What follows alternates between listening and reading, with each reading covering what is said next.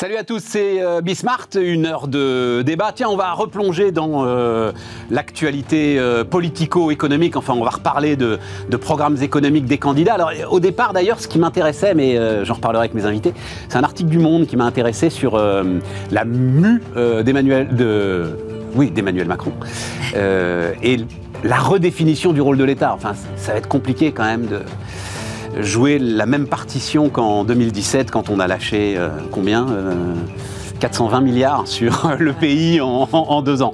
Donc, euh, mais il se trouve que hier soir, alors je, si vous n'avez pas eu le temps de regarder Eric Zemmour, je vous raconterai, il y a eu un débat économique là aussi très très intéressant, donc on, va pouvoir démarrer avec ça. Et puis sinon, au programme, on a quoi? On a le nucléaire, on a la réserve fédérale, on a l'heure des femmes peut-être, enfin pour le CAC 40. Allez, on va voir ça ensemble.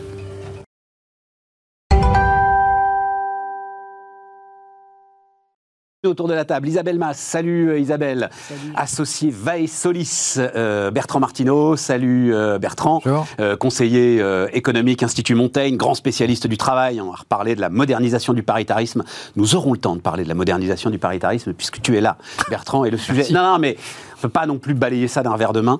Euh, euh Wilfried Galland, salut Wilfried, pardon Wilfried, stratégiste, euh, Montpensier Finance. Euh, donc, que je vous raconte très très vite la scène parce qu'elle est révélatrice en fait de ce que j'avais en tête sans... donc, Éric Zemmour sur BFM TV hier soir et c'est notre ami à Wilfried et à moi, Nicolas Dos, qui l'interview sur le programme politique et Nicolas commence en disant, écoutez Éric Zemmour, j'ai regardé votre programme, je me suis ennuyé. Et Zemmour euh, marque un temps, comme il le fait beaucoup d'ailleurs, hein, euh, marque un temps, réfléchit et dit ben, en fait, j'en suis ravi. Parce que, euh, je vais le dire brutalement, parce qu'en fait, il n'a aucune importance, mon programme économique. Parce que, dit-il, la révolution est ailleurs. Et je me demande si pour euh, Macron, là, qui, euh, quand on se gratte la tête, alors euh, ce papier du Monde, là, il y, a notamment l'un de ses conseillers de 2017, hein, Pisani-Ferry, qui dit il faut réinventer l'action publique. Bon, bah, une fois qu'on a dit ça, on n'a pas dit grand-chose. tu as Roland Lescure, qui est alors un gars assez cortiqué hein, en matière économique, en matière économique, député des Français de l'étranger. Je crois que c'est le président de la commission économique au Parlement, d'ailleurs, des affaires économiques à l'Assemblée nationale, je crois, Roland Lescure, qui dit un nouvel en même temps est à Là aussi, on n'est pas avancé. Et effectivement, euh, Wilfried, tu veux commencer euh, quand Zemmour dit la révolution est ailleurs, quand Dose va le chercher en disant mais vous chiffrez pas ceci, cela, et qui lui répond et les autres ils font quoi? Hein, dire, Quand euh, vous alignez des postes de fonctionnaires que vous, allez soi-disant supprimer et qu'à l'arrivée il n'y en a pas un de supprimé, vous alignez une réforme de retraite qui à la fin elle n'est pas faite, de toute façon, ces chiffrages ne servent à rien.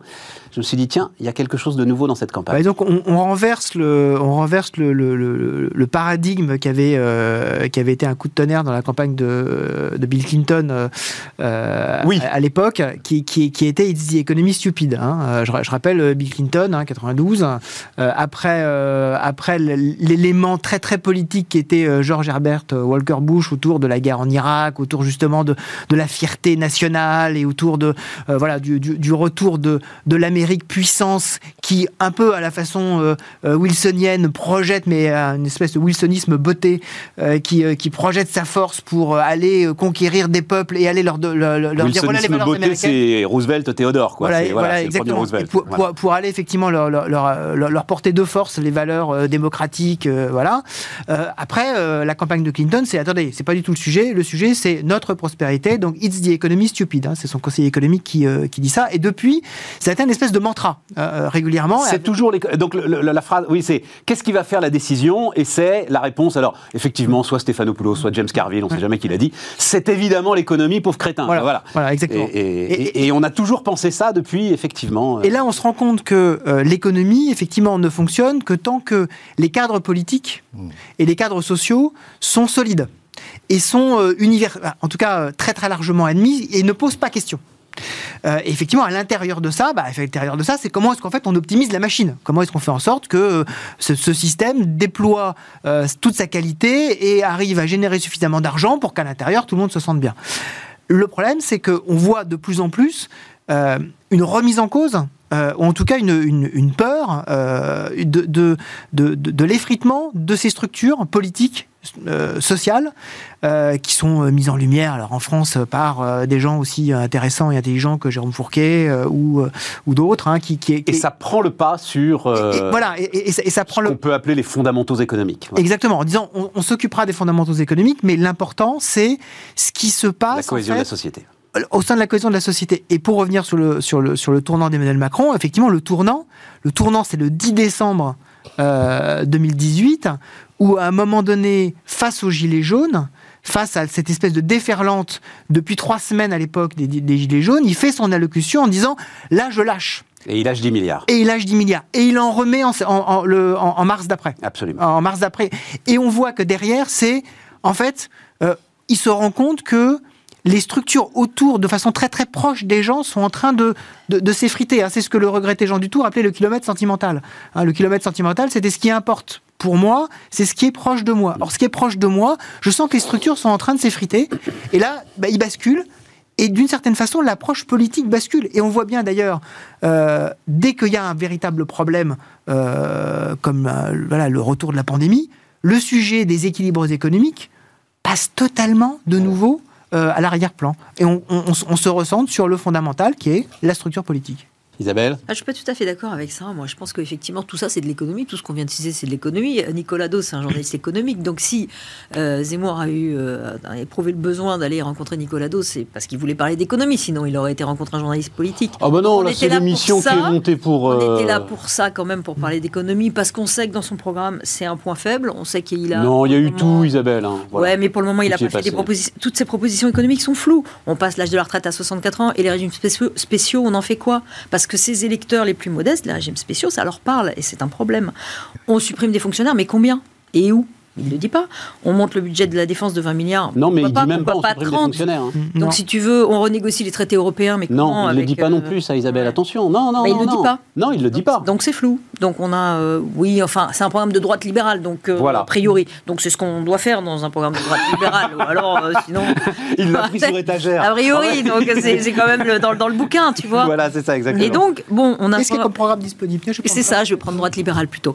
Et, donc c'est un programme qu'on libéral souverainiste. Classique, libéral souverainiste. Mais à côté de ça, il a tout un tas d'électeurs à qui, euh, tu vois, et, moi je suis pas tout à fait d'accord sur le fait que l'économie, euh, c'est derrière nous. dans les sondages, on voit encore que le problème du pouvoir d'achat et de la santé, c'est deux thématiques. Bon, la santé, on comprend pourquoi, et le pouvoir d'achat aussi, avec l'inflation qu'on a aujourd'hui, mm. c'est vraiment le sujet important des Français. Et ça, c'est quoi si c'est pas de l'économie, le pouvoir d'achat? C'est pas que de la politique. Je veux dire, on fait pas.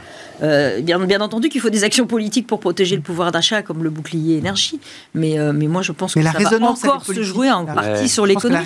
Et les gilets jaunes, mm. ce qu'ils demandaient, c'était effectivement ce, qui, ce pourquoi ils luttaient au début, c'était parce qu'ils avaient euh, leur pouvoir d'achat qui était amputé par une par une, taxe, une taxe carbone.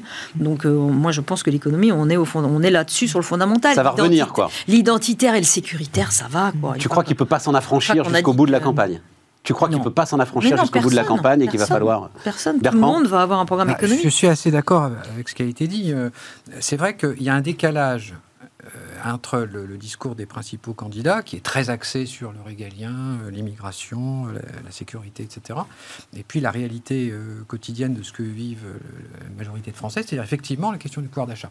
Et si les politiques ne s'en emparent pas, à mon avis, c'est pour deux raisons. D'abord, ils sont nuls en économie.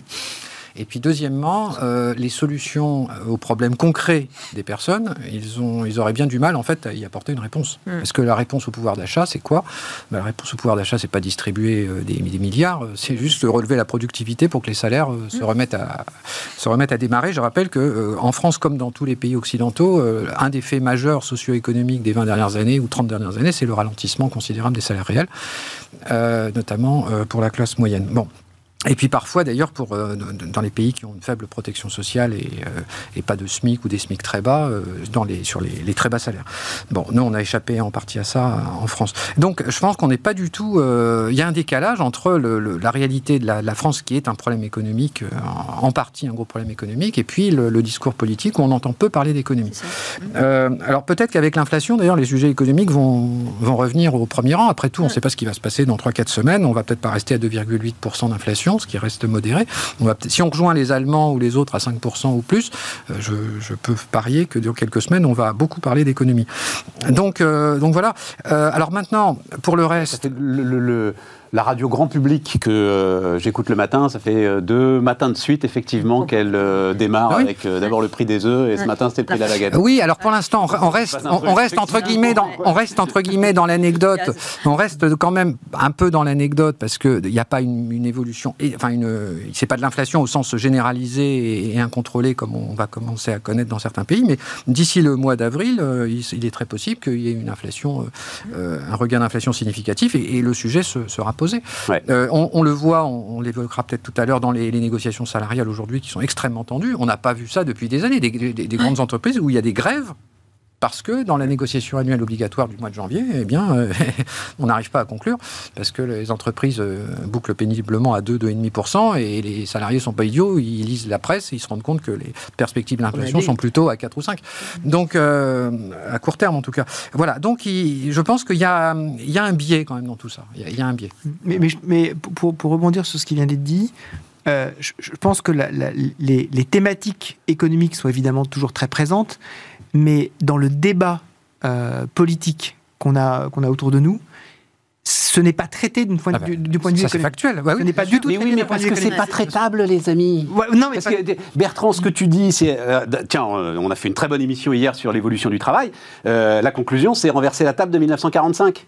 Voilà, à un moment, si tu veux, c'est effectivement les fondations, mais alors profondes, de euh, notre système euh, euh, du travail, de la protection sociale, qu'il faut renverser. Mais tu peux pas le faire, et c'est là où je suis moi assez d'accord avec Wilfried, tu peux pas le faire dans cet état de tension de la société. Mm. Euh, sauf à le faire sur plusieurs années. Mais pour ça, il faut bosser. Il ne faut pas sortir comme ça, il euh, faut pas sortir du bois sur des sujets comme ça, euh, sans crier gare 15 jours avant une élection, c'est évident.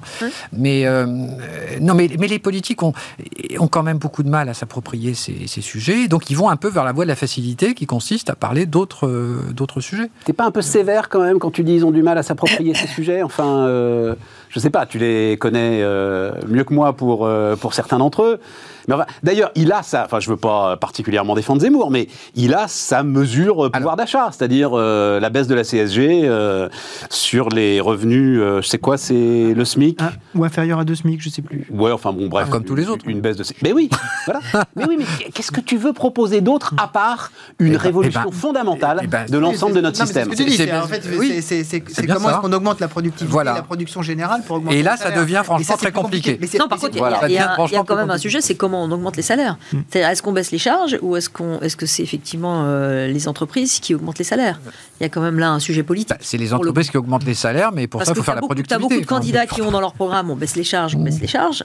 Mais il y a un moment, c'est pas, pas toujours à l'État de payer non plus, euh, si tu veux, le, problème de pouvoir d'achat, de régler le problème de pouvoir d'achat et de régler euh, le sujet des salaires. Ça doit être aussi aux entreprises. D'où on revient au sujet des NAO, des négociations salariales en cours. Bah allons-y, parlons-en, parlons-en. Mm.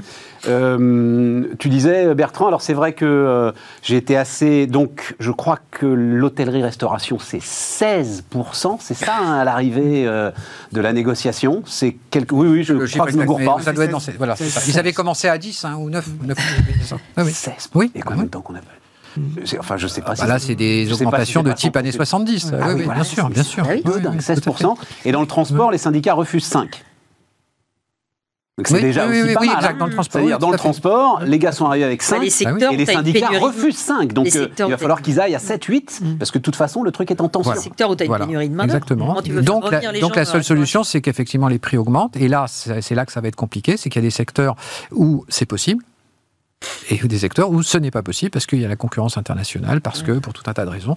Voilà. Donc, euh, donc ça va être compliqué et on va avoir des, dans un premier temps des sujets euh, sectoriels parce que le mouvement de, hausse des prix et, qui permet la hausse des salaires euh, et qui n'est pas possible dans, partout. Partout. Voilà.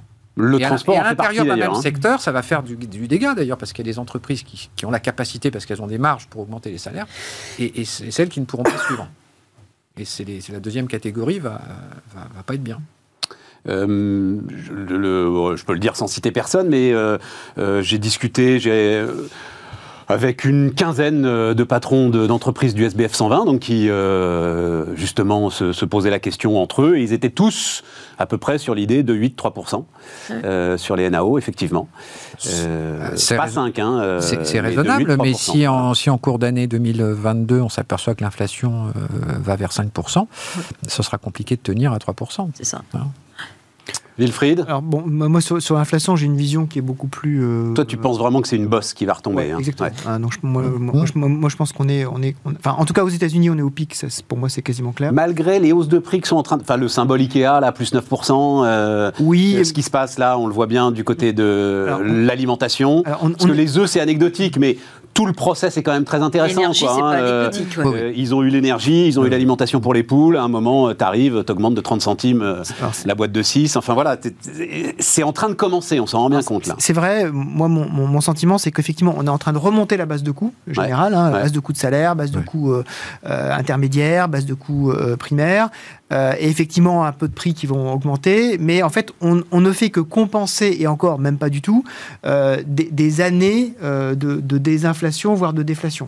et donc on rattrape à peine le rythme qu'on aurait dû avoir, qui était euh, effectivement, pour reprendre le terme de la Banque centrale, euh, de, légèrement inférieur à 2%. Hein. quand on regarde l'inflation en Europe aujourd'hui, je, je, suis suffisamment euh, prudent pour ne pas effectivement prendre les années 2010-2018, ce serait trop cruel. mais si je prends 2018-2021, on est à peu près entre 1,9 et 1,95% d'inflation, même avec les 6% qu'on vient de connaître. Hein. donc en fait, on n'est pas du tout en, régime de, de surinflation complète. La question, c'est est-ce qu'on peut avoir cette espèce d'enchaînement, hein, pour les économistes, on appelle ça le, troisième élément du triangle de Gordon, c'est-à-dire euh, cette espèce d'enchaînement prix-salaire qui effectivement fait... S'auto-alimente à un moment. S'auto-alimente. Aujourd'hui, on n'a pas, dans les négociations collectives par exemple, on n'a pas des mécanismes automatiques on les, a, par exemple, au Luxembourg, il y a. Voilà, au hmm. Luxembourg, il y a une indexation des salaires sur les prix. C'est le seul pays en Europe sur lequel il y a une, indexation. mais c'est tout petit. Voilà. voilà. Euh, euh, partout ailleurs, il n'y en a pas. Et donc, ça veut dire qu'à chaque fois, ça passe par des négociations. Donc, ce sont des mécanismes qui sont lourds, qui sont compliqués, qui, qui, qui rattrapent d'une certaine façon tous ces éléments sur lesquels on disait, on se flagellait sur les plateaux de télévision en disant c'est horrible, la croissance n'est pas assez inclusive, on a véritablement des problèmes d'inégalité de plus en plus fortes et ça va finir par poser un problème de croissance, y compris sur les chiffres macroéconomiques, bon bah là effectivement, bah, on est en train de rattraper tout ça. Si ça s'arrête là, je trouve que c'est plutôt une bonne nouvelle. Oui, d'accord. Après la question, c'est effectivement, est-ce qu'on est peut aller au-delà? On n'en est pas là aujourd'hui. Euh, juste le, question du changement, changement d'un rôle de l'État. Euh, avec, euh, avec Wilfried, on se disait il y a quelques années, mais ça fait deux ans, bon Dieu, ça fait deux ans au début de cette histoire. Cette fois-ci, les Keynésiens n'ont pas le droit de se gourer. Et force est de constater que, bon, euh, ça a l'air de fonctionner. Donc, hein Bertrand, je ne sais pas comment tu. Dans chez Keynes, il n'y a aucun chapitre dans la théorie générale sur les conséquences de l'endettement public incontrôlé. Donc, euh, il ne s'est pas exprimé sur le sujet. bon. Mais, mais quand même, prendre acte d'un changement du rôle de l'État, c'est compliqué de débarquer là avec euh, un programme qui euh, serait de dire.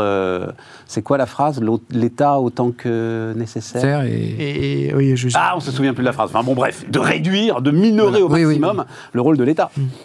Euh, oui, alors c'est pas un mouvement euh, typiquement français, hein, et même au niveau des organisations internationales, OCDE, voire FMI, euh, on est quand même sur, un, retour aux années 70 en termes de, doctrine, un petit peu d'intervention de l'État. moi, je pense que dans le cas de la France, on, est toujours resté dans une sorte de flou idéologique, c'est-à-dire que les hommes politiques en France sont assez peu doctrinaires sur l'économie. Alors, euh, il n'y a quand même pas beaucoup de vrais libéraux. Et puis, les, étatistes fous sont quand même euh, tenus encore en, marge, on va dire. bon, voilà. Donc, on, a, on, est sur une sorte de, flou, de flou idéologique depuis le début. Euh, et c'est vrai que la, la, crise du Covid semble avoir relégitimé l'État sur l'angle de l'intervention que ce soit euh, dans le secteur économique ou dans le domaine social. En revanche, il n'a pas crédibilisé l'État sur euh, la dimension réglementaire, euh, la folie bureaucratique. C'est vrai. Voilà, donc c'est un peu ambigu et je pense que ça, va laisser des traces. C'est-à-dire que d'un côté, les Français, ils n'avaient pas besoin de ça d'ailleurs, sont très attachés à un État protecteur au sens État social, mais en même temps, je pense que les critiques de l'État en termes de, bureaucratique ont rarement été aussi, aussi élevées. Et fondées. Et, en partie fondée. Ben, bien entendu, oui, bien entendu. Voilà. Ah, tu as raison. Donc c'est un peu paradoxal quand même. C'est la schizophrénie française. Hein. on veut toujours ah moins d'État, moins de dépenses, mais pas dans son domaine à soi. Oui, mais ce que dit Bertrand, c'est. En fait, si je me permets de. il, a été mauvais là où il aurait dû être bon, c'est-à-dire euh, dans la définition réglementaire, et il a été euh, efficace, mais en même temps, euh, à partir du moment où tu arroses le jardin, oui, ça pousse, quoi. là où. oui, mais d'abord, tout le monde a arrosé le jardin d'une façon ou d'une autre. Alors nous, on l'a arrosé en partant beaucoup plus haut, certes, mais tout le monde a arrosé le jardin. Et t'as quand, même, quand même aucun économiste qui est capable de nous dire, excusez-moi messieurs, mais t'as aucun économiste qui est capable de nous dire si on l'avait pas fait, qu'est-ce qui serait passé? Ah bah Parce que c'est pas modélisable. J'imagine que c'est pas modélisable, ou alors il faudrait faire des modèles très compliqués. Si on l'avait pas fait, combien on aurait de faillites, combien on aurait de gens dans la rue? Ah, Est-ce qu'on n'aurait pas déjà une révolution euh, type gilet jaune puissance 12 Forcément. Et puis en plus, les autres l'ont fait, donc on aurait bien. Donc c'est facile à dire, mais personne ne peut nous dire où il fallait régler le, bouton. D'ailleurs, les États-Unis, paraît-il, l'ont réglé trop. Hein, on dit qu'ils ont fait un plan de relance, euh, qu'ils ont fait un plan de relance trop, trop, euh, trop conséquent qui, qui expliquerait une partie de l'inflation. Je suis pas spécialiste, donc peut-être je te dis des bêtises, mais du coup, ils ont été trop loin. Nous, est-ce qu'on a été au bon niveau du plan de relance? J'en sais rien. Oui, on a dépensé, mais les défaillances d'entreprise ne reprennent toujours pas. Ah, mais. Euh, là, je disais, bah, déconvaincu, Isabelle. Je pense qu'on est tous d'accord sur l'idée que. Ah, c'est quand même pas mal. Faire. dans un pays comme ça. Le... vrai keynésien, c'était Trump, en fait? Est-ce que le. est-ce que, juste pour finir sur ce, chapitre, est-ce que, alors, justement, la réindustrialisation, le prisme industriel, euh, le maire euh, est en train de pousser pas mal de propositions là-dessus.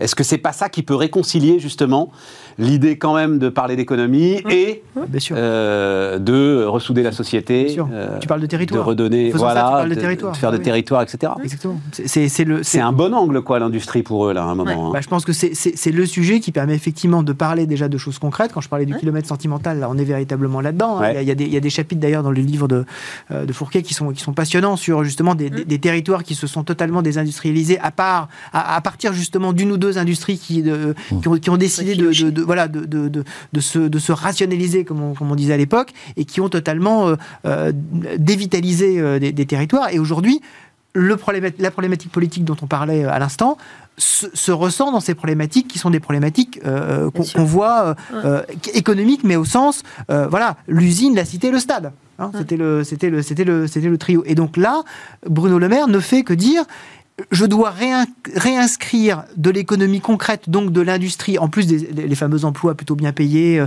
et qui irriguent tout un territoire, effectivement, dans une logique très territorial. Et ça permet de ne pas dire, en fait, je pilote ça depuis Paris. Et je dois dire que ça colle, euh, ceux en tout cas avec qui j'ai parlé justement, ça colle avec les préoccupations actuelles, même des grosses boîtes hein, du SBF, qui sont très inquiets en fait euh, de la montée des nationalismes, très inquiets de leurs actifs en Chine par exemple aujourd'hui. Euh, vraiment. Euh, et donc, ça colle parfaitement euh, avec mm. la vision qu'ils ont, eux, de, d'essayer de, reconstruire un peu de production et, être contrôlable. Voilà. Donc, qu'ils soient sûrs, juridiquement. C'est porté dans l'agenda de la présidence française à l'Union européenne, puisque mm. c'est le premier sujet, un des premiers sujets qu'ils mettent sur la table, c'est la souveraineté industrielle hein, qui a été présentée. Et désormais, même les Allemands disent la, la, souveraineté économique, voilà, ils, sont, ils sont en accord avec ça. Quand on voit que la Chine est fermée hein. et qu'on ne sait pas quand est-ce qu'elle va rouvrir, on peut poser des questions sur les usines et dans quelles conditions Et dans quelles conditions mm. Tiens, puisqu'on parle des grosses boîtes, euh, Isabelle. Euh, donc, ah, retour des femmes. Alors donc, donc on a, donc on avait euh, Madame McGregor, ah donc NG, mm. donc Jean-Pierre Clamadieu reste président, mais enfin on sent bien qu'elle commence à prendre toute sa place. donc Sophie Bellon, en fait, c'est la surprise de la rentrée parce que donc Denis. Machuel à la tête de Sodexo a été viré et le remplaçant, visiblement, ils ont du mal à le trouver. Donc de ce que j'ai compris, c'est que Sophie Bellon euh, est à l'opérationnel, alors qu'elle était présidente très très non exécutive. Et puis on a donc Estelle Brakianov qui euh, arrive chez Veolia en tant que directrice générale. Et euh, dans les, la, la shortlist de trois personnes chez Orange, il y a Christelle Edman, donc, qui est l'actuelle patronne Europe de Schneider Electric, qui est venue d'ailleurs sur Bismart à la sortie du, du, confinement. Elle nous avait raconté, c'était extraordinaire, comment est-ce qu'avec Valeo, ils avaient monté en trois jours une chaîne de production de respirateurs et comment ils avaient sorti, je sais plus, mais je crois que c'était un million de respirateurs en trois semaines, enfin un truc de, un truc de dingue. Euh, bon, donc on est content alors, on, a, on, passe de deux femmes à trois péniblement et toi t'es content. C'est génial, c'est ça. De 2 à 4, on passe de 2%, du CAC 40 à 3% et toi tu te réjouis. Donc une. Attends, s'il y en a 4, ça va faire du Je te signale qu'il y en a une, il y en a une des trois qui remplace une autre femme, hein, puisqu'elle ah, remplace ah. Euh, chez Engie. Euh, c'est vrai. elle remplace Isabelle, Isabelle et puis entre-temps une autre femme qui avait fait la transition. Il y en a une qui est quand même issue de la famille du fondateur, même si évidemment ça n'enlève aucun mérite à Sophie Bellon, qui, qui est, une femme extraordinaire, mais bon, qui est issue du, conseil d'administration et, de la famille du fondateur. Voilà. Et la troisième, bon, qui vient d'arriver. Donc on passe de 2 à 3.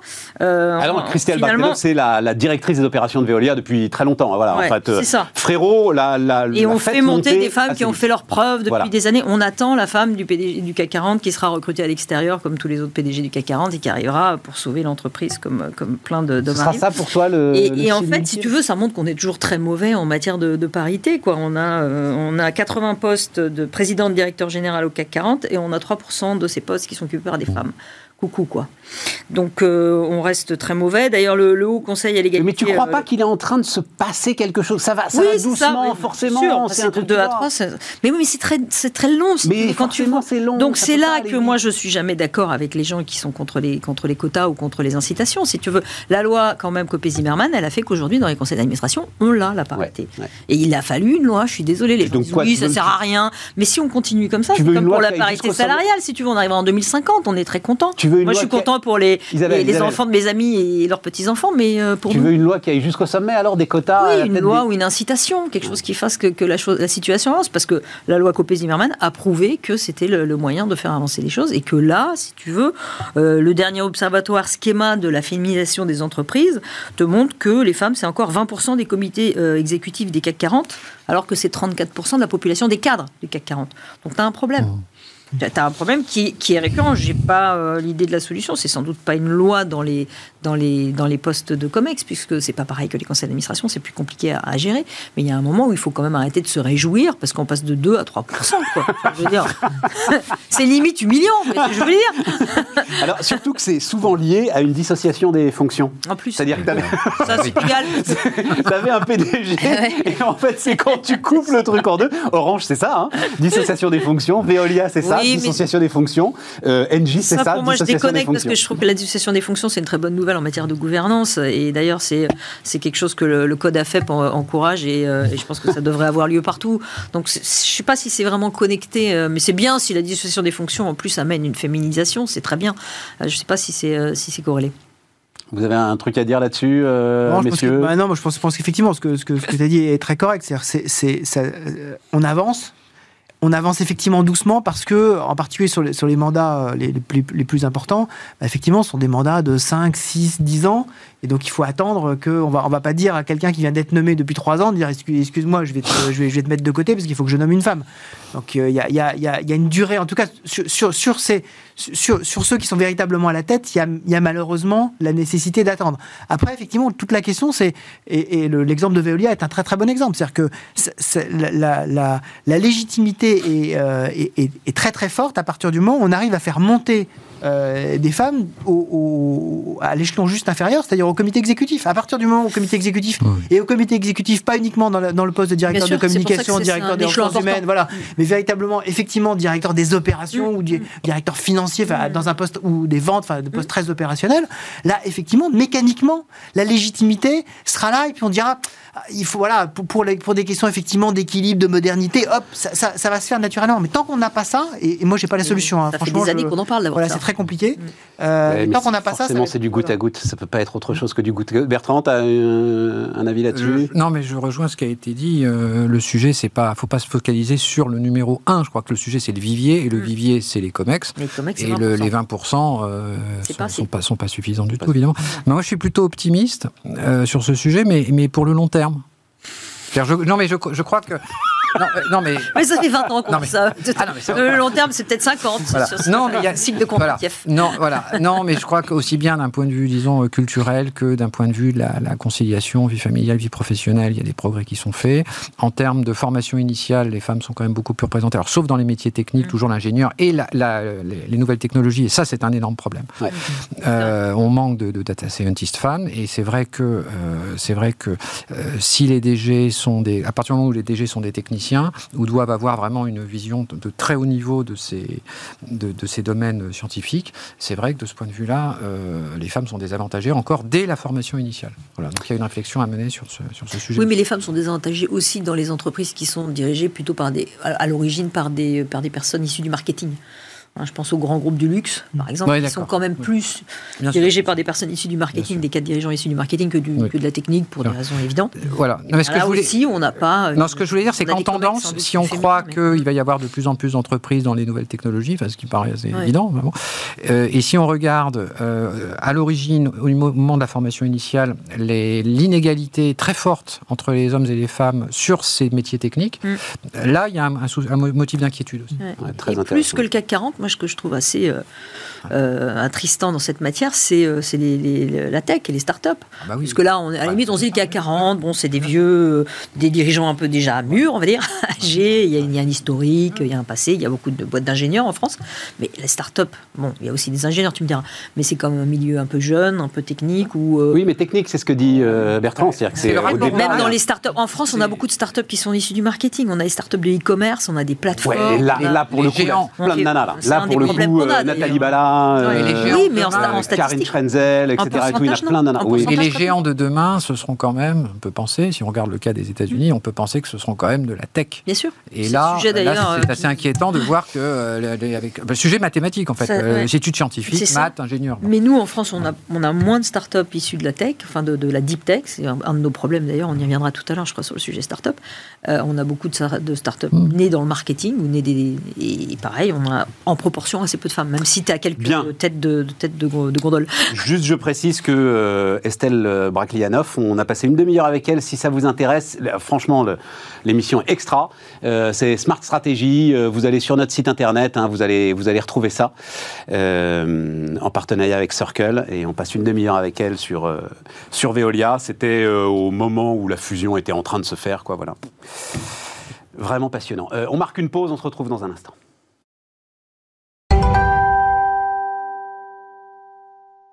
On repart les amis, alors effectivement Isabelle t'en disait un mot, alors start-up non, il faudrait même plus parler des start-up, là c'est les scale-up et c'est même les fameuses licornes. Donc vous avez suivi ça évidemment, surenchère de levée de fonds. Moi je me suis quand même arrêté à Quanto. Euh, alors euh, Alexandre Pro, euh, entrepreneur extraordinaire, formidable, tata. Quand même là, tu es à 4 milliards 4 donc de valorisation, 4 milliards, 4 milliards et demi d'euros de valorisation. 40 millions d'euros de produit national bancaire. Donc, tu es à 100 fois le chiffre d'affaires, quoi. C'est beaucoup. Hein, on est d'accord hein C'est beaucoup. Ça va être une... Et, alors, juste, je finis, puis je vous... Je mets pas back market dans le même, euh, dans le même euh, panier, c'est le cas de le dire. Back market, donc 5 milliards de, de valo. Mais là, pour le coup, le discours de back market, c'est de dire euh, le mobile reconditionné, c'est 10% du marché. L'automobile d'occasion, parce que c'est la même chose, c'est 70% du marché. Il n'y a aucune raison que ça ne se passe pas de la même façon pour le mobile. En tout cas, il y a un potentiel qui peut être colossal. Sur la banque des PME, je vois pas où est le potentiel qui te justifie que tu fasses 100 fois le chiffre d'affaires. Il va falloir être à la hauteur des promesses. ça. Je, me tiendrai à ce commentaire. Après, on a une bulle sur, les, sur la tech, comme on a une bulle sur tous les autres actifs. Sur les hein. fintech particulièrement. L'argent cherche quand même, l'argent cherche la rivière où il va pouvoir trouver en particulier sur tout ce qui est, sur tout ce qui est effectivement les, entreprises jeunes. Et quand on regarde par exemple les. mais dans le secteur financier, tu es d'accord hein pas, que. quand, on regarde par exemple, alors j'ai regardé les États-Unis parce que le, panel est beaucoup plus grand, mais quand, on regarde aux États-Unis les, entreprises qui sont, euh, qui sont cotées euh, sur les deux dernières années par rapport aux entreprises mm. qui se cotaient il y a 20 ans, on est sur des entreprises qui sont absolument pas profitables en mm. général. Et, ça, et ça c'est, enfin, la, différence, elle est, mm. extra, elle, est extraordinairement frappante. C'est-à-dire qu'il y, y a 20 ans, en gros, on avait un quart des boîtes qui gagnaient absolument pas d'argent. Aujourd'hui, on a 85% des boîtes qui gagnent absolument pas d'argent et, et qui s'introduisent. Donc en fait, ça veut dire que le critère de, de, de, viabilité financière directe n'est plus aujourd'hui le critère numéro un pour attirer l'investisseur. C'est du casino, quoi. Il y a une bible en la matière qui ça, ça veut dire que la masse de liquidité est telle et la masse oui, de qu'on peut jouer au casino. Que globalement, bon, bah, de toute façon, il faut bien investir quelque part. Tu peux pas, euh, tu peux pas évaluer les startups comme tu évalues les entreprises. Mais d'accord, Isabelle, mais enfin, sans toi, le chiffre d'affaires. le sujet. À un moment, mais c'est pas le chiffre d'affaires qui est le. Comme le dit Jean-Marc Jancovici avec le climat. À un moment, tu as la loi physique quoi, qui s'impose. Mais je me rappelle que Google au début ou Amazon au début gagnait pas d'argent. Non, mais là, on est sur une banque des PME, là. On n'est pas sur quelqu'un qui fait une révolution industrielle. D'accord, mais la banque des PME, elle va peut-être se revendre à une des grandes banques françaises qui est incapable de digitaliser correctement, même si ça avance un peu. et elle va se revendre à un certain prix. Et aujourd'hui, on est sur le prix de rachat. et on n'est pas sur des valuations qui sont basées sur le chiffre d'affaires. C'est pas vrai. Tu ne peux pas évaluer une start-up. Non, ils ne peuvent pas racheter 4 milliards. Non, c'est pas possible. Par contre, on a, on a quand même un problème, ce que je disais tout à l'heure sur l'autre sujet, c'est qu'on a que des start-up qui sont. Euh, on, a 25 licornes, on est content. Dans le monde, il y en a, il y en a 900. Donc, bon, on a notre petite part de marché. Moi, je trouve ça génial. Je trouve que c'est bien qu'on soit arrivé à 25, 25 euh, licornes. On n'était pas, c'était pas gagné. Et c'est génial et on doit s'en réjouir, à mon avis, d'avoir 25 licornes. Mais bon, sur, sur, 900, encore une fois. Et nous, on a des startups qui sont euh, sur la data, sur le marketing, des places de marché. On a très peu de startups dans la deep tech, dans la technologie euh, très disruptive, la blockchain. On en a une sur l'ordinateur quantique. Une. premièrement. Et c'est pas une licorne, c'est pas une licorne. et, et, deuxièmement, quand les boîtes commencent à avoir besoin de beaucoup d'argent, elles partent aux US. Mm. Parce que l'argent, tout cet argent dont, dont on parle, cette bulle, il vient des États-Unis. La plupart, 8 fonds sur ouais, 10, mais que là, 8 fonds sur 10 sur ces levées, c'est des fonds américains oui, ou anglais. Mais oui, mais mm. pour le coup, ils restent en France. Donc, oui, euh, la mais non, il y en a qui sont partis. Algolia, elle est partie. Euh, une autre entreprise dans les... Euh, dans le dans le hum, Dataiku Dataku oui, est parti. Ben oui, mais à partir du moment où tes investisseurs Dataiku, ils, sont, américains au départ, avec des, c'est des Français qui. C'est des Français, mais qui sont installés aux US après. Oui. Algolia aussi. Et t'en as d'autres à partir du moment où tes investisseurs sont français, ta ressource en ressources humaines est, est aux États-Unis il n'y a pas de raison que tu restes en France longtemps. Donc pour le moment, on voit que toutes ces grosses levées, elles sont le fait de fonds américains. Ce qui veut dire d'ailleurs que si la bulle s'écroule, mm. euh, les pertes, en dehors des pertes en, emploi, il y a, un, il y a autre chose aussi dans la tech qui est intéressant, moi je trouve, c'est que ça, ça, ça euh, emploie déjà 170 000 personnes. Et on parle de 200 000 personnes dans deux ou trois ans. Donc tous les gens qui disaient la tech, c'est des petits trucs, c'est anecdotique, ça fait pas d'emploi ça commence à faire quand même un emploi. C'est euh, Fleur Pellerin qui, alors à ce moment-là, mais on en a déjà parlé, c'était le Nasdaq à l'échelle européenne, la seule façon effectivement de trouver un marché Monter de des fonds un peu plus solides. BPI un France commence, qui soit, euh, commence à, structurer des fonds un peu euh, Mon cher Bertrand, modernisation du paritarisme. Donc, vous ça, je suis sûr que ça, vous l'avez raté, euh, les amis. Euh, donc, euh, moi, je l'avais raté, hein, pour le coup. Euh, syndicats de salariés et patronat, euh, donc qui vont se réunir sur une série de, de tables rondes, de débats, etc. Pour, euh, alors, pourquoi On sent qu'ils sont dans une forme d'union sacrée. pour résister à l'emprise de l'État d'un côté,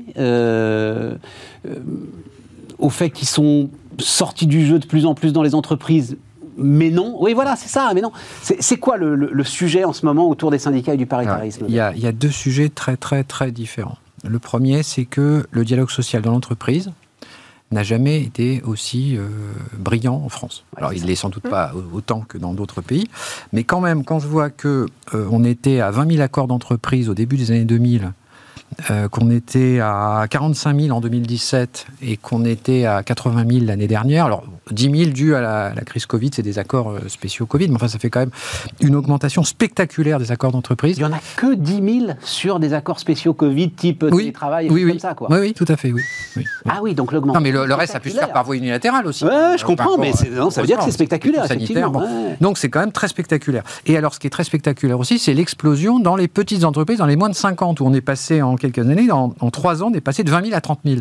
Alors bien sûr, il y a 1 500 000 entreprises en France, donc il y a des entreprises avec un seul, un seul salarié dans lequel le concept de dialogue social est un peu fumeux, mais enfin n'est pas très pertinent, mais enfin il faut retenir quand même que le, dialogue social en France, sous toutes ses formes, que ce soit négociation avec le conseil, avec les délégués syndicaux, par référendum d'entreprise maintenant, et ou avec des salariés mandatés, beaucoup moins, ou avec ou avec le, Conseil, euh, le, Comité euh, social et économique, euh, toutes les, voies d'assouplissement qui ont été faites ces dernières années font que le dialogue social au niveau de l'entreprise est extrêmement brillant. Voilà, et il se développe très fortement. Et ça, c'est une, une très très bonne nouvelle. Voilà, il n'y a pas que des très bonnes nouvelles sur le front économique et social, mais au moins ça, c'est une très bonne nouvelle. Et c'est la conséquence des rafales de, bah, Sarkozy, El Khomri, oui, Mais il y a, en fait, bon, je, je, suis bien placé pour pouvoir avoir critiqué certains gouvernements dans, dans, ce domaine du droit du travail. Mais la vérité, c'est que sur la question euh, du dialogue social, il y a une très très très forte continuité des politiques menées depuis le début des années 2000. Je ne vais pas refaire toute l'archéologie, mais en gros, depuis, euh, depuis Chirac 2002, avec euh, des, quand François Fillon d'ailleurs était au ministère du Travail, jusqu'à jusqu'à aujourd'hui, il y a une continuité qui va jusqu'à donner des outils supérieurs au dialogue social, donner du grain à moudre, c'est-à-dire étendre de plus en plus les possibilités de dérogation par rapport aux accords de branche, par exemple, et de donner du grain à moudre, des outils, des capacités de représentation nouvelles euh, par les organisations syndicales, euh, qui permet de faire fructifier le, dialogue social. Et ça se passe très, très, enfin, ça se passe de mieux en mieux. Donc ça, c'est la très bonne nouvelle. Alors, ce dont on parle au niveau national, c'est le problème du paritarisme au niveau interprofessionnel. De gestion. Et, alors de gestion, mais aussi de négociation au niveau interprofessionnel. Et là, c'est vrai que là, il, est, il se porte très, très, très mal. Euh, c'est le moins qu'on puisse dire. En gros, vous aviez trois sphères qui était traditionnellement euh, du domaine de la négociation interprofessionnelle. Vous aviez, et ça c'était très typiquement français, c'était euh, le dur du droit du travail, c'est-à-dire négocier sur le contrat de travail, des choses comme ça, par exemple le droit du licenciement, avec une reprise par la loi euh, automatiquement. Et il y a des traditions que les gouvernements euh, considèrent toujours que ce que font les partenaires sociaux, c'est très bien. Bon. Cette, euh, cette possibilité a été très profondément écornée au cours des années 2000, via notamment bah, par Nicolas Sarkozy, qui avait un, programme avec la rupture conventionnelle, etc. Et en gros, tout est passé par la loi avec un dialogue social réduit au niveau interprofessionnel, réduit à pas grand-chose. Il restait deux bastions très très fort du paritarisme, parce qu'en plus, là, il y avait des choses à gérer. C'était la formation professionnelle et l'assurance chômage. chômage, la, formation professionnelle, malgré un accord interprofessionnel euh, signé en 2018, vous savez que euh, Muriel Pénicaud et le gouvernement ont renversé la table en disant le compte n'y est pas, l'État a repris la main, l'État a recentralisé les financements, l'État a imposé sa loi euh, et, a, privé les partenaires sociaux de marge de manœuvre sur ce sujet. Et donc, les et donc, donc l'État a repris la main sur la formation. Et il restait le troisième pilier, l'assurance chômage, et l'État a repris la main sur l'assurance chômage puisque ça s'est fait par décret. Et donc, effectivement, au niveau interprofessionnel, les organisations syndicales et le patronat sont quand même euh, extrêmement affaiblis. Alors maintenant, ils, euh, gardent, ils tentent de, revenir dans le jeu. Alors, pour des raisons différentes, en fait. C'est que le, patronat euh, généralement est plutôt intéressé par les questions, euh, disons, de fiscalité, euh, les questions de réglementation des entreprises, des choses comme ça. Euh, il n'est pas forcément hostile à, passer par la loi. Sauf que le patronat essaye finalement, avec les organisations syndicales, d'aboutir à des accords qui, sont, qui iraient plus loin que ce que pourrait faire un gouvernement. Donc c'est pour ça que le, patronat, souvent, ne veut quand même garder un œil sur l'interpro, même si le discours du patronat, je le comprends, considère que c'est au niveau de l'entreprise que le dialogue doit, avoir. Du côté des organisations syndicales, c'est plus idéologique parce que vous avez des organisations syndicales comme la CFDT et dans une moindre mesure FO qui considèrent que euh, les organisations, les, partenaires sociaux doivent être une sorte de pré-législateur et donc il est très important de garder euh, cette, ce, niveau interprofessionnel. Voilà, c'est ça. Qui était quand même une spécificité française. Mm. Hein, c'est-à-dire que c'est assez, amusant. On avait un paradoxe français, donc qui est en train de, de, disparaître, dans lequel vous aviez euh, un dialogue social très faible au niveau de l'entreprise et des partenaires sociaux extrêmement puissants au niveau interpro, avec un État faible qui reprenait finalement euh, comme un notaire ce que, ce que les, les partis avaient conclu. Et en fait, on est en train d'assister, alors depuis pas mal d'années, mais avec Macron, ça s'est considérablement accéléré, à un renversement, c'est-à-dire que le dialogue social dans l'entreprise devient de plus en plus riche et le dialogue social interprofessionnel est de plus en plus pauvre, avec un État qui a repris la main, quelques organisations syndicales qui ne jouent pas le jeu de la négo, qui sont nommément la CGT, qui représente quand même 28% des, adhérents syndicaux. Et donc, euh, voilà, on est le pays est peut-être en train de se normaliser de ce point de vue-là. Donc l'État fait son job, c'est-à-dire qu'il règle les sujets nationaux, et les partenaires sociaux sont plutôt à la manœuvre au niveau, au niveau des, des, entreprises. Dans une certaine mesure aussi des branches, il y aurait beaucoup de choses à dire sur les restructurations des branches. Ça va plutôt dans le bon sens, mais on partait de très loin. Ben voilà, Ouais, passionnant. on a appris des trucs. En, particulier sur la, la, la, la, revitalisation du dialogue social-entreprise et le nombre et le nombre. Moi, je n'avais pas du tout. En les accords euh, télétravail, les accords santé ont été très importants. Oui, mais non, il dit à peine 10 000 en fait sur les sur tes oui, sur la partie. Voilà, voilà. C'est impressionnant. Voilà, voilà. Sur la santé, de, passer de 40 000 à de 40 000 à 80 000 avec juste 10 000 de, de, de sur, télétravail. Sur le, paritarisme de gestion, c'est un peu justement les syndicats euh, euh, non négociateurs qui ont scié la branche sur laquelle ils étaient assise, puisque si on a eu une lettre de cadrage sur l'assurance chômage, c'est bien parce qu'ils n'arrivaient pas à se mettre d'accord. Tout à fait. Bien sûr. Voilà, quoi. Et ça ne rend que plus. Euh, enfin, l'écart est d'autant plus grand avec les quelques grandes entreprises publiques euh, dans lesquelles on a l'impression que le dialogue se passe uniquement à grands coups de massue.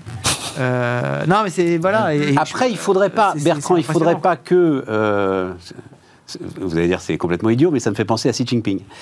Il, ah, faudrait pas. J'ai du mal à recoller là. C'est bizarre. Non, il faudrait pas que certains de ces syndicats euh, de salariés, euh, tout à coup affolés par l'idée de perdre une résonance nationale, n'aillent donner des consignes au cœur des entreprises pour commencer à bloquer le dialogue d'entreprise. Tu vois ce que je veux dire? en, réalité, euh, les organisations syndicales dont vous parlez sont quand même très sectorisé, beaucoup, très actif, très fort dans le secteur public encore, euh, fonction publique et entreprise publique. Mais la vérité euh, du terrain, c'est quand même que euh, quand vous tombez sur un délégué syndical qui a un petit peu de, personnalité et puis qui, qui, connaît bien son entreprise, bon, il peut très souvent s'affranchir des directives nationales. Je rappelle toujours, mais alors ça c'est pas récent, que la, CGT signe quand même 75% à peu près, entre 75 et 80% des accords d'entreprise. Oui, voilà, c'est ça. Ah oui, c'est au niveau du paritarisme de gestion. Et donc là, la, la, fusion des différents organismes euh, au sein des entreprises pour créer les CSE, c'est ça, hein, ça les CSE, oui, renforce, j'imagine, à partir du moment où euh, tout ça va se mettre en place euh, avec des syndicalistes qui vont forcément être de mieux en mieux formés, va renforcer en fait cette possibilité bah, d'un dialogue encore plus riche. Ça va dans le bon sens aussi, ça simplifie, ça simplifie les, les choses. Bon, il faut bien voir, par exemple, on a, on a supprimé le SCHSCT et on l'a voilà avec le, comité d'entreprise.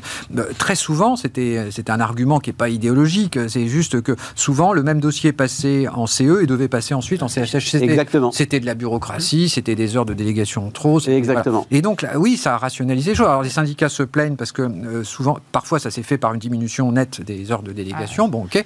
Mais euh, techniquement, c'est quand même une, une bonne réforme. Il fallait évidemment le faire. Bien sûr.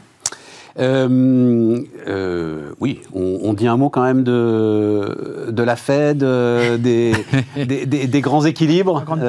oui, bah, bah, ta grande passion, puis dis donc, hein, on est d'accord là-dessus sur le fait que c'est quand même ça qui mène le monde. C'est ça, la du monde. Donc 7% d'inflation effectivement aux États-Unis, c'était attendu. Oui. Enfin, quand même, la situation n'est pas Alors, quand, compliquée. la dernière fois, tu étais venu, Wilfried, tu disais en fait, Omicron est une bonne nouvelle parce que euh, ça, voilà, ça permet à la fête de dire, vous voyez bien qu'il faut que je continue. Bon, euh, ça n'aura qu'un temps quand même à un moment. Là. Alors, ça, n'aura qu'un temps. Moi, enfin, il faut toujours se, dissocier la parole des banquiers centraux, en particulier quand euh, Jérôme Powell parle. Là, récemment, il était dans un comité de renomination. Hein. C'est-à-dire qu'en fait, après, les gens devaient voter pour qu'il soit de nouveau à la tête de la, de la Réserve fédérale. Donc c'était un discours qui était très politique, hein, celui qu'il a, celui qu'il a fait. Euh, moi, ce que, je, ce, que, ce que je trouve, c'est que euh, la Fed, pour l'instant, gère assez bien. au cours duquel il a dit qu'il allait normaliser plus vite qu'attendu sa politique monétaire. Voilà, mais que c'était un long chemin tout de même. Hein, D'accord. voilà, voilà. Euh, et que les taux allaient rester bas pour longtemps. Voilà, je, rajoute quand même quelques éléments de contexte. et, et, et ce, ce, dont on se rend compte, c'est que la Réserve fédérale elle est comme la Banque Centrale Européenne, elle est aux prises avec ce que va faire véritablement l'État en termes de push budgétaire. C'est-à-dire que le, fameux policy mix entre la politique monétaire d'un côté et la politique budgétaire de l'autre, la, Banque centrale américaine ne peut pas s'en affranchir totalement. Or, quand on regarde ce qui, est en train de se passer aux États-Unis, on a à la, fin, à la fin janvier, on a un déficit budgétaire cumulé sur 12 mois de 18% du PIB. voilà, ça. Voilà. Sauf que, sauf que, quand on regarde ce qui va se passer d'ici la fin de l'année 2022, on va passer de moins 18% du PIB à, selon les différents éléments qui seront votés du fameux nouveau plan, soit moins 8% du PIB, soit moins 10% du PIB, soit moins 12% du PIB. Ça veut dire qu'au pire, on pourrait avoir une restriction fiscale de 10% du PIB dans l'économie américaine. À politique monétaire relativement inchangée, ça, envoie, un choc, ça envoie les États-Unis en récession. voilà, ça. Ce, ce, que personne ne peut se permettre. Donc ça veut vraiment dire que Jérôme Powell doit véritablement être extrêmement équilibré dans ce fameux chemin de crête, parce que personne n'a envie d'envoyer le monde dans ce qu'on était avant, c'est-à-dire une politique de croissance faible et de prix, euh, des prix extrêmement bas. Et donc il va effectivement donner des gages, probablement une, peut-être deux hausses de taux, et après essayer d'attendre pour surtout, surtout ne pas devoir revenir en arrière et attendre de voir ce que va faire l'État américain, un peu comme la Banque Centrale Européenne, doit dire finalement qu'est-ce que je dois faire pour financer les déficits? Parce que si vous ne dotez pas de, règles budgétaires euh, euh, correctes et sur lesquelles vous vous engagez à les respecter, ben moi à la fin, malgré toutes mes, toutes mes grandes déclarations sur le fait que je ne suis pas là pour financer les déficits, ben à la fin, mon rôle c'est de faire en sorte que la zone tienne et donc je finance les déficits. Donc les banques centrales doivent à un moment donné, se mettre un peu au, deuxième, au deuxième rang hein, derrière les États et il va falloir suivre ça. Déficit euh, en cours. Alors oui, donc on, euh, Là, juste un petit mot euh, à la Fed, et puis après, on...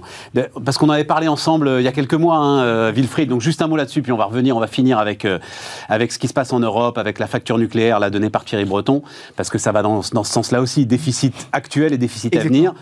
Juste un mot quand même, donc le vice-président de la Réserve fédérale américaine, Richard Clarida, qui doit quitter ses fonctions deux semaines avant son départ prévu sur des soupçons de conflit d'intérêts, vente de titres importants au moment où la Fed mettait au point les mesures de soutien à la pandémie. Il a fait notamment un aller-retour sur un fonds action euh, avant, après les mesures. C'est incroyable, mais on avait parlé ensemble. Je n'arrive pas à admettre les, banquiers centraux européens, eux aussi ont le droit hein, de. Mhm. Euh, alors même si ça doit être anonymisé, etc. sur des fonds actions là, mais je, mais je n'arrive pas à admettre que ces gens-là aient le droit d'investir ne serait-ce qu'un seul euro ou un seul dollar sur les marchés.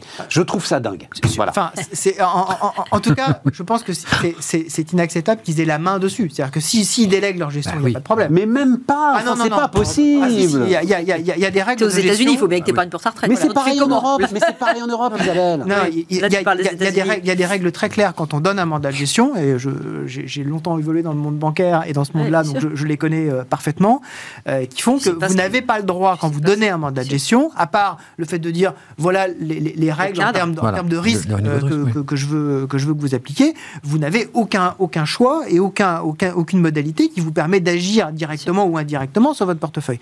Le problème, c'est qu'effectivement là, il y, a une, il y a une action directe. Et alors, ah. en plus, il se trouve que euh, ce matin est sorti euh, un, tableau qui est absolument euh, impressionnant. Cette fois, c'est pas sur la réserve fédérale américaine, c'est sur le nombre de parlementaires américains qui ont battu le S&P sur, 2021. Et il y a énormément de. C'est le meilleur fonds, c'est le meilleur fonds des États-Unis. Et il y a énormément de parlementaires américains, visiblement de tous bords, hein, que ce soit des démocrates ou des républicains, qui ont battu le S&P. Alors, on sait que les meilleurs gérants. battre le S&P pour un gérant américain, c'est extraordinairement difficile. Visiblement, quand on est politique, peut-être aussi quand on est membre de la Fed, c'est beaucoup plus simple. Ah, autant dire dévastateur. On est rigole, mais c'est dévastateur. Une obligation de délégation. Pour, pour revenir à notre, à notre débat sur la politique et l'économie, là, on est véritablement dans la crédibilité de la politique. Bien sûr. Euh, et il va falloir mettre des règles extrêmement strictes dessus, parce que sinon, c'est tout le système qui, euh, qui en pâtit. Hein. Ah Isabelle Tu devrais avoir une obligation de déléguer ta gestion, ah, effectivement, quand tu es, aux affaires, surtout dans, surtout dans les domaines économiques. Mais, mais, dans tous les domaines, puisque forcément, on a, accès à toutes les données dans tous les domaines politiques. Je l'ai vécu avec. Euh, ah mon Dieu, comment s'appelle-t-il? Euh... Donne pas de nom peut-être. Ah bah si, si, si, parce que c'est public. Bref, peu importe. Un député, parce qu'on l'a vu là avec euh, les nouveaux députés de La République En Marche, euh, donc il y avait un certain nombre de chefs d'entreprise. Le gars devient député, il est obligé de tout vendre. Eh oui. Enfin, c'est quand même incroyable. il est obligé de dégager de la gestion opérationnelle, en tout cas. Non, non, non, non, non, Il a même, enfin, euh, Bruno Bonnel, voilà, Bruno Bonnel, il a dû euh, larguer l'ensemble des participations qu'il avait dans euh, les boîtes de robotique. Ah, les participations. Oui, oui, oui, oui l'ensemble des participations qu'il avait dans les boîtes de robotique, parce que la moindre décision qu'il aurait pu prendre ensuite, puis c'est la robotique, on est effectivement sur des sujets de croissance, aurait pu être entachée de conflit d'intérêts. C'est ahurissant. Ils sont combien les banquiers centraux, Banque Centrale Européenne? Ils sont 12, 15 C'est ahurissant que ces 15 gars-là ne soient pas obligés de tout basculer, j'en sais rien moi, en, en monétaire, en, ils font ce qu'ils veulent, quoi, en livret A. En... Oh, c'est sûr. non, mais Téléphone à Christine. Oh, en délégation de gestion. Ça, délégation vous, ça vous scandalise Si, ça nous scandalise, mais si tu veux. Bon, la une délégation de gestion. Quoi. Voilà. Bah, bon, téléphone à Christine Lagarde, tu fais quelque chose. mais, enfin, je mais j'ai pas au moins dit que ça scandalise. Ça, c'est scandaleux. Bon, d'accord. Une délégation de gestion, c'est bien. Délégation de gestion, c'est bien ça. Oui, D'accord. Délégation de gestion, c'est Mais, mais c'est pas ce qu'il avait, euh, Trump, euh, justement. C'est pas la même chose que les trusts? Non, non. Enfin, normalement, c'est un peu le même, le, même type de, de dispositif, sauf qu'effectivement, là, c'est un dispositif qui met en qui empile en fait les structures. Euh, avec Trump, il y avait comme souvent avec Trump, il y avait un léger problème de lisibilité de la chose. pas non plus, voilà, je ne m'étendrai pas là-dessus. mais effectivement, c'est un peu la même chose. En revanche, effectivement, euh, pouvoir, pouvoir passer un petit coup de fil en disant. il y a forcément un cadre euh, déontologique à la, GAPA, il y a forcément un cadre déontologique à la, Banque Centrale Européenne. Bah, il y en a à la Fed aussi, hein, Isabelle, hein, rassure. Hein. C'est plus près de nous, la BCE. Oui, oui, mais enfin, dire, ça les a pas Donc il y en a un, donc on peut le consulter, si tu veux, on peut aller sur le site internet le consulter, et s'il n'est pas respecté, euh, râler. Il y avait déjà le président de la fête de Boston et le président de la fête de Dallas qui s'étaient retirés pour les mêmes raisons. absolument. Oh, quand même. Surtout qu'ils sont tous riches à millions, ces gars-là, déjà. Enfin, Ils sont pas enfin, à plaindre, euh, oui. on termine donc rapidement. Euh, 500 milliards sur le nucléaire. Non, mais c'est. Donc, c'est Thierry Breton qui a dit ça, je crois que c'était dimanche, hein, 500 milliards d'euros pour le nucléaire c'est le début d'une facture qui va être de toute ah, façon C'est jusqu'à 2050. Hein. Ouais. Oui, Donc euh, ça fait 20 milliards par an. Ouais. C'est juste le nucléaire. c'est le début d'une facture. Quand on... Bah, ça s'ajoute à 7 milliards par an bah, pour euh, les centrales actuelles pour les rénover. Ouais. Euh, on en a 50 en France, enfin 50 réacteurs en France, 56. non, non, mais si tu ajoutes le programme des Allemands sur les éoliennes et sur toute leur transition, si tu ajoutes. 60 milliards pour les énergies renouvelables. Oui, alors il y, a la dimension investissement et puis il y a le retour sur investissement. C'est ça. Oui, Pourquoi tu fais ça Il y a beaucoup de volume d'investissement. Après, il est plus ou moins efficace quand même, donc il faut regarder. Mm. Moi, ça me fait juste penser au, au, cours inaugural au Collège de France de Christian Gaulier, qui est euh, donc euh, grand économiste spécialiste de, des questions environnementales, du prix du carbone, etc. Et il a intitulé son cours De la sueur, du sang et des larmes. Bon. C'est ça. Parce que l'idée, c'est comme de faire face à un doublement de la, consommation électrique dans les 30 prochaines années. Donc, on est d'accord. Il faut bien qu'on investisse pour. Euh, on est d'accord, mais on, va, mais on va boucler notre boucle. C'est-à-dire, mais d'ailleurs, on en parlait avec euh, Bertrand la dernière fois que tu es venu, Bertrand. Donc, on a un chiffre de 14 milliards d'euros là, hein, pour euh, dépenser par l'État. Tu sais, pour la petite bosse ah, oui, oui, bah oui, qui est en train. C'est plus 14, c'est beaucoup plus maintenant, oui. Et donc là, là, là, on a un premier chiffrage là à 14 milliards. Si on ajoute les 3, les 3 milliards 8 du, des 100 euros pour, mmh. Pour, pour les Français Enfin bref, quand on agrège tout, là, on a non, un chiffre de 14 milliards. C'est pas, pas, pas, tenable. Avant l'élection. Lors, du, du, choc pétrolier, ah lors, lors, du choc pétrolier euh, euh, du, des années 70, enfin des deux chocs pétroliers, de toute façon, euh, justement, les, les, politiques publiques ont réagi en inondant, les, en, dépensant plus, en augmentant les dépenses sociales, en particulier en France, mais dans d'autres pays aussi.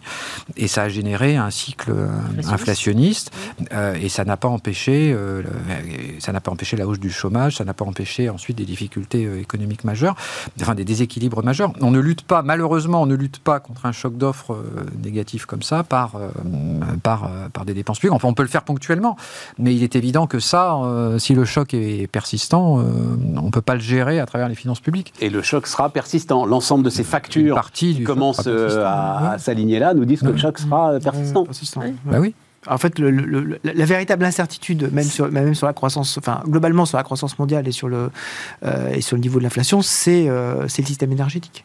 Ça fait longtemps qu'on en parle. Justement, si ces 500 milliards, ils sont, ils sont faits pour nous garantir une indépendance énergétique à un coût qui devrait rester raisonnable. Donc ça, reboucle. L'autre inquiétude, mais on en reparlera à la fin du mois quand tu reviens nous voir, euh, et alors je, je, le disais, l'inquiétude de mes patrons, c'est le, la Chine, ah euh, Xi Jinping, ah ah, euh, la dérive possible, euh, les sanctions américaines, et là une sorte de, cartes totalement rebattues bah, sur les actifs à l'échelle internationale. C'est un cycle de fermeture de la Chine, comme on en a connu dans l'histoire de la Chine des, différents empires. c'est pas très drôle. Et de sanctions américaines qui seraient comparables à celles qui ont été imposées à la Russie, au Soudan, à la Libye, etc. Tu vois, donc avec des, entreprises françaises totalement, voire à l'Iran avec le avec, avec les systèmes dollars et Swift. Hein. Exactement. Merci les amis, euh, à très bientôt. Demain, Aurélie Planex et nous, on se retrouve lundi. Bah justement, lundi, euh, on fera un tour du monde international. Hein, comme on l'avait déjà fait avec euh, Frédéric Ancel et avec Laurence Daziano. Donc à lundi et à demain avec Aurélie Planex.